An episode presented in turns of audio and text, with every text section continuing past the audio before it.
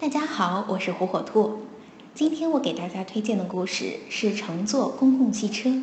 小朋友在外出乘车时，一定要把安全放在第一位，严格遵守交通法规。让我们一起看看火火兔第一次乘车时都出现了哪些状况吧。一起来欣赏。乘坐公共汽车。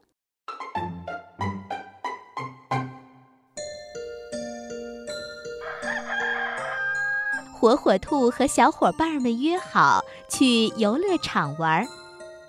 滴滴，公共汽车来了。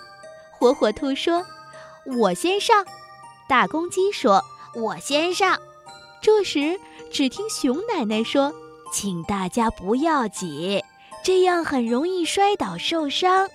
大家要一个一个的排队上车。”在熊奶奶的指导下。小伙伴们很快地上车，找到了自己的座位。火火兔第一次离开妈妈，独自一人坐公共汽车，看着车窗外忽然而过的东西，火火兔好兴奋呢，不禁把手伸到了车窗外，兜着风，好惬意呀！正在火火兔陶醉的如痴如狂时。